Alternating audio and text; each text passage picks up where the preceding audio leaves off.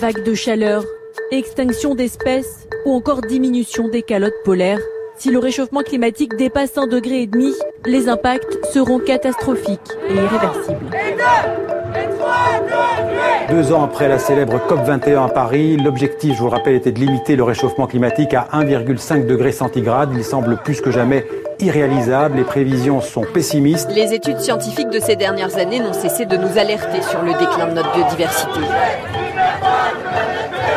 Un sommet pour la défense de la biodiversité commence cette semaine à Paris. Un sommet sous le signe de l'urgence. 150 experts vont faire l'état des lieux de la planète et ce n'est pas brillant. Non, alors ça fait 15 ans qu'un tel travail n'a pas été fait. Un rapport extrêmement précis sur l'état de toutes les espèces et les premières informations qui ont été dévoilées sont édifiantes. Tous les indicateurs sont dans le rouge, le réchauffement climatique, euh, la biodiversité, la déforestation.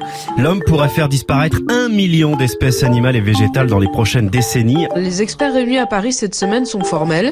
Il y a déjà eu cinq extinctions de masse d'espèces, dont celle des dinosaures, et la sixième a commencé.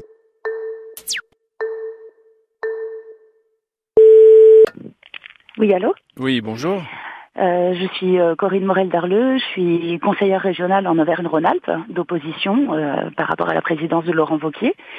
Et puis je suis aussi chroniqueuse sur Reporter et auteur d'un livre apparaître chez Libertalia, plutôt coulé en beauté que flotter sans grâce, réflexion sur l'effondrement, qui va sortir début juin. Bah voilà, c'est exactement le sujet que je voulais aborder avec vous, Corinne Morel-Darleux, puisque en ce moment même, il y a cette conférence internationale à l'UNESCO sur l'avenir de la biodiversité. Il y a en ce moment un rassemblement de beaucoup d'ONG, d'acteurs de la société civile à la base, à Paris. Et il y a ce mouvement Extinction Rebellion qui a commencé d'abord en Grande-Bretagne. Et vous étiez, vous aussi, à son lancement de la version parisienne. Alors qu'est-ce qui se passe en ce moment? Euh, Est-ce que ça bouge du côté de l'écologie politique, c'est-à-dire de comment on arrive à appliquer dans le réel des mesures rendues nécessaires par l'urgence environnementale en général alors, je, je pense qu'il y a effectivement euh, qu'on est en train d'assister là depuis quelques mois, quelques semaines, à une accélération de la mobilisation, mais qui en réalité est en écho à l'accélération euh, de la destruction euh, en cours, aussi bien du côté du climat que du côté de la biodiversité. Et effectivement, le rapport qui est présenté confirme que malheureusement l'effondrement n'est pas seulement pour demain, qu'il est déjà en cours. plusieurs scientifiques parlent désormais de sixième épisode d'une extinction de masse. On arrive à un moment, à une sorte de croisée des chemins où euh, effectivement de plus en plus de mouvements, d'organisations euh, diverses font de moins en moins confiance à la fois au gouvernement, mais aussi peut-être aux partis et aux syndicats pour euh, avoir des formes de mobilisation qui soient efficaces et se tournent vers des mouvements plus radicaux, plus inventifs, en tout cas qui essayent de changer de braquet en termes d'action et d'inventer d'autres manières de faire bouger la société. Corinne Morel-Dalleux, vous dites on a tout essayé. Et vous-même, vous avez tout essayé. Vous, vous, aimez bien rappeler que vous étiez consultante en management auprès des entreprises du CAC 40 auparavant, dont vous avez démissionné. Puis après, vous avez été secrétaire national du parti de gauche, dont vous avez démissionné. Oui, oui, j'ai même participé à des élections. Euh, donc, je suis en train d'exercer mon deuxième mandat parce que euh, j'ai, à un moment donné, pensé aussi qu'il fallait euh, rentrer dans les institutions, justement, euh, et que plutôt que de perdre de l'énergie et du temps à essayer de les convaincre, je pensais qu'il fallait prendre leur place. Aujourd'hui, j'arrive moi à un moment où euh, il me semble que euh, la gravité de la situation et surtout le peu de temps qu'il nous reste pour essayer de, de, faire un peu bifurquer le cours des choses nous laisse plus le temps en fait euh, d'aller convaincre les personnes une par une pour essayer d'engranger un mouvement de masse tout en restant sur un discours optimiste. Je pense que ces choses-là, on les a tentées et je pense qu'on a eu raison de le faire et je renie pas ça. Mais je pense qu'aujourd'hui, on n'a plus le temps. Tout ça nous détourne en fait l'action avec un impact euh, immédiat, direct, qui euh, perturbe davantage le système et qui le fasse davantage vaciller que euh, des marches encadrées, autorisées entre République et Bastille tous les samedis après-midi. Longtemps, les ONG environnementales ont pointé du doigt des mauvais acteurs. Simplement, maintenant, c'est le système lui-même, que l'on appelle anthropocène ou capitalocène, qui est pointé du doigt. Et c'est là où vous êtes beaucoup à dire il faut une écologie radicale. Oui, tout à fait, c'est-à-dire euh, une écologie radicale au sens vraiment d'aller à la racine des causes. Euh, jusqu'ici, on a eu toute une écologie qui était euh, en réalité une forme de capitalisme vert, c'est-à-dire une écologie très environnementaliste qui se contentait d'essayer d'amoindrir les dégâts du système le pire euh, de la récupération euh, de cette écologie, c'est par exemple ce qu'on appelle les obligations catastrophes, les cat bonds, qui sont des produits dérivés financiers qui euh, font de la spéculation sur l'endroit où tombera le prochain cataclysme dit naturel, en réalité de plus en plus d'origine anthropique. Et on a donc des sociétés qui font aujourd'hui de l'argent sur la pollution et les catastrophes climatiques, comme elles en faisaient avant sur les causes de ces catastrophes climatiques, c'est-à-dire notamment sur les énergies fossiles et un certain nombre d'activités polluantes. Et aujourd'hui, on est en train, pour une frange euh, du militantisme, de sortir de cette écologie de salon, d'accompagnement du système, pour aller à une écologie euh, plus radicale, qui va questionner pas seulement le dérèglement climatique comme euh, symptôme, mais qui va aller questionner les fondements même du système, c'est-à-dire euh, la croissance économique, euh, la société de consommation telle qu'on la connaît avec tout ce qu'elle produit en termes de déchets, mais aussi euh, de prélèvement de ressources sur les écosystèmes, et donc avec une vision beaucoup plus globale, mais aussi beaucoup plus efficace, puisque on n'est pas juste à arrondir les angles des dégâts du système, mais à remettre en cause les fondements même de notre civilisation de manière beaucoup plus profonde. Vert, vert, vert. Même à la verticale du vide, l'humain persévère à faire des trucs stupides, cupides pour des billets verts, suicidaires. Et l'humanité qui se fait à l'idée de la brutalité. Verdict, tout est foutu. Merci. Voulez-vous du vernis par-dessus la peinture, même si celle-ci n'est pas garantie ni certifiée. Du saut de la vérité, versons de la couleur sur les coupes budgétaires. Il reste plus qu'à peindre en vert les réacteurs nucléaires. Allez, qui survivra verra vraiment qui étaient les rêveurs, d'Areva ou bien les enfants de la terreur. Tu peux les priver de désert, ils vont remettre le couvert. Le monde industriel ne meurt que pour renaître tout vert. Vert, vert, vert, vert, vert, vert, vert. Comme un bruit qui court France Inter. Quel est l'adversaire, Corinne Morel quand on se bat contre une multinationale qui pollue localement, voilà un adversaire facile à circonscrire. Et encore, parce que c'est une multinationale. Mais quand on s'attaque au système, c'est qui l'adversaire Contre qui mobiliser? Bah, le fait de prendre les multinationales qui sont euh, parmi les plus grosses pollueuses, euh, notamment euh, du côté des énergies fossiles par exemple, reste pour moi euh, tout à fait d'actualité. Et d'autre part, de euh, briser ce lien euh, incestueux et extrêmement destructeur qui existe entre ces multinationales et les pouvoirs politiques qui empêchent justement les pouvoirs politiques de prendre les bonnes décisions. Donc là, il y a effectivement des adversaires qui sont identifiés.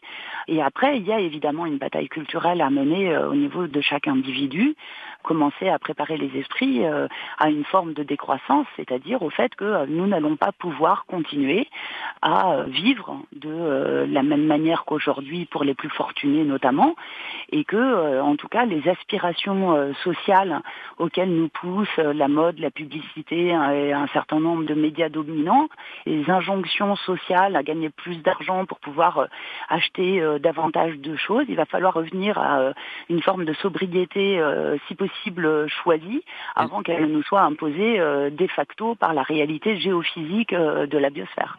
Vous parlez de sobriété, je ne peux pas m'empêcher de penser à André Gors. Bien sûr. Qui est vraiment le théoricien de l'écologie politique et qui était mort en 2007. Tout à fait. André Gortz fait partie euh, des grandes figures de l'écologie politique qui reviennent d'ailleurs aujourd'hui sur le devant de la scène, de la même manière que Illich et ses fameux seuils de contre-productivité qui postulent que si on l'applique par exemple à la question de la croissance économique, eh ben, la croissance économique pendant un certain temps a permis de gagner en termes de confort matériel, de ce qu'on appelle le progrès, euh, mais qu'au bout d'un moment, eh ben, ça devient contre-productif et on le voit aujourd'hui avec le fait qu'il y a de plus en plus d'inégalités sociales, y compris dans les pays considérés comme riches, et que cette croissance économique, elle commence à devenir non plus un facteur de progrès, mais un facteur de destruction à la fois sociale et environnementale. André Gors, à France Culture, 1991. Il y avait une prise de conscience mondiale partir de, de 72 du fait que non seulement la croissance ne peut pas continuer indéfiniment, mais que vous ne pouvez pas continuer à exploiter au même rythme, même à croissance zéro, des ressources qui sont limitées, sans arriver à l'effondrement. Personne ne vous dit plus que l'on peut indéfiniment étendre les possibilités d'exploitation de ressources qui sont limitées. Ce qui s'impose à nous, c'est une régression globale de la consommation matérielle. Ça, beaucoup d'études décrivent comment euh, une classe d'ultra riches fait sécession du reste de l'humanité. C'est les fameux 0,1%, mais qui sont aussi les mêmes qui voyagent euh, dans des jets défiscalisés avec du kérosène non taxé. Oui, tout à fait. Là, je caricature délibérément. Il n'y a pas forcément besoin d'aller très loin. Hein. On voit bien qu'il y a effectivement des comportements euh, d'une forme d'oligarchie qui a pris euh, le pouvoir à la fois économique et, politique, qui euh, ne s'applique pas à elle-même naturellement ce qu'elle tente d'imposer aux autres. Et on a aussi toute une littérature de penseurs qui vont de Veblen à Bruno Latour aujourd'hui, qui ont fait la démonstration que les ultra-riches sont parmi les plus gros pollueurs et contributeurs euh, d'émissions de gaz à effet de serre et en même temps peut-être les plus conscients aujourd'hui euh, de euh, cette menace d'effondrement, puisque un certain nombre d'entre eux sont effectivement en train de faire sécession et de se mettre à l'abri eux-mêmes de ce risque d'effondrement. Beaucoup de milliardaires s'achètent des îles et des abris dans le Pacifique Sud du côté de la Nouvelle-Zélande. C'est très en vogue en ce moment. Il y avait un article sur cette nouvelle tendance dans la Silicon Valley.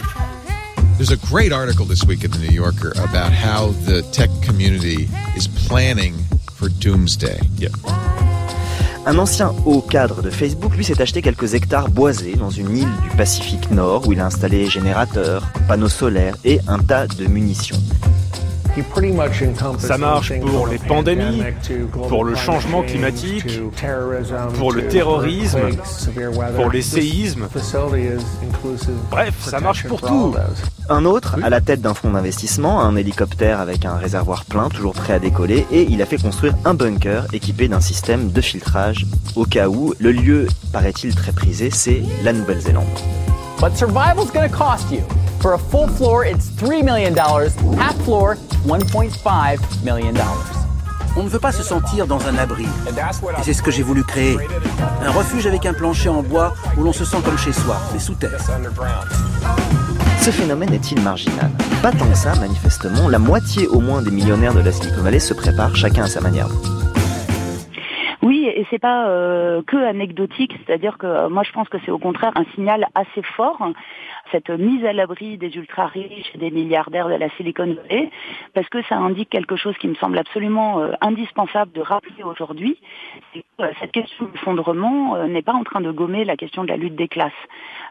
Contraire en train de réactiver cette question d'inégalité sociale et du fait que nous ne sommes pas tous égaux devant le risque d'effondrement. D'ailleurs, il y a aujourd'hui un certain nombre de catastrophes déjà en cours, euh, dont euh, les plus pauvres, les plus précaires euh, sont les premiers à faire les frais. Donc on voit très bien aujourd'hui à quel point justement ces questions des inégalités sociales et de l'urgence environnementale sont liées. J'aurais préféré très honnêtement qu'on soit entendu sur ces thèmes-là quand on avait encore une petite possibilité de faire bifurquer un peu les choses. Alors, alors attendez, il y a un hélico qui passe au-dessus. C'est l'emprise carbone qui passe. Voilà, c'est ça. Non, mais c'est terrible. Hein. Là, il y a un balai d'hélicoptères absolument effrayant, quoi. Euh, oui, moi ce que je trouve euh, particulièrement euh, désespérant, c'est euh, quand vous regardez aujourd'hui les couvertures de La Gueule ouverte, qui était le magazine qui annonçait la fin du monde à la fin des années 60, début des années 70, bah, en, réalité c'est des revues qu'on pourrait ressortir quasiment telles quelles sans en changer le sommaire aujourd'hui. Donc on se dit qu'effectivement on a perdu 40 ans d'inaction politique et de déni climatique. Et donc bah, aujourd'hui, malheureusement, c'est pour cette raison qu'on est justement obligé euh, de changer de braquette, passer euh, à la vitesse supérieure et malgré tout de se préparer à ce que tout cela ne suffise pas et donc euh, aussi de commencer à imaginer des mondes d'après. Alors maintenant c'est le train qui passe. C'est pas mal hein, pour parler de l'impact environnemental des activités humaines. Là, on essaye de se parler et on passe entre un train diesel et un hélicoptère. Ouais, absolument. Je crois qu'il y a des paysages qui donnent encore plus envie de se bouger et d'agir que d'autres. Et sous nos pieds, la terre promise, patrimoine de nos enfants, petit à petit, agonise, nul ne s'en soucie. Et pourtant, des espèces devenues rares sont en voie de disparition. Et la laideur chante victoire sous le plastique et le béton. La terre meurt, s'en fout. Il vit sa vie, un point c'est tout. Il met à son gré, à son goût le monde sans dessus dessous, la terre meurt. Où allons-nous? Dans la finance et les affaires, le pétrole est le maître mot, il mène à tout, même à la guerre, et nul ne s'inquiète de l'eau. Où en sont la flore et la faune? Et qu'advient-il du firmament privé de la couche d'ozone, gardien de l'environnement. Sous le ciel, le sol se révolte, car l'homme trompe la nature. Quand il trafique les récoltes, il hypothèque son futur. Sous le soleil, les forêts brûlent, et l'on gave les champs d'engrais dans la boulimie majuscule du rendement et du progrès. La société consommatrice avance impunément ses pions, tandis que les arbres pourrissent dans les villes et leurs environs.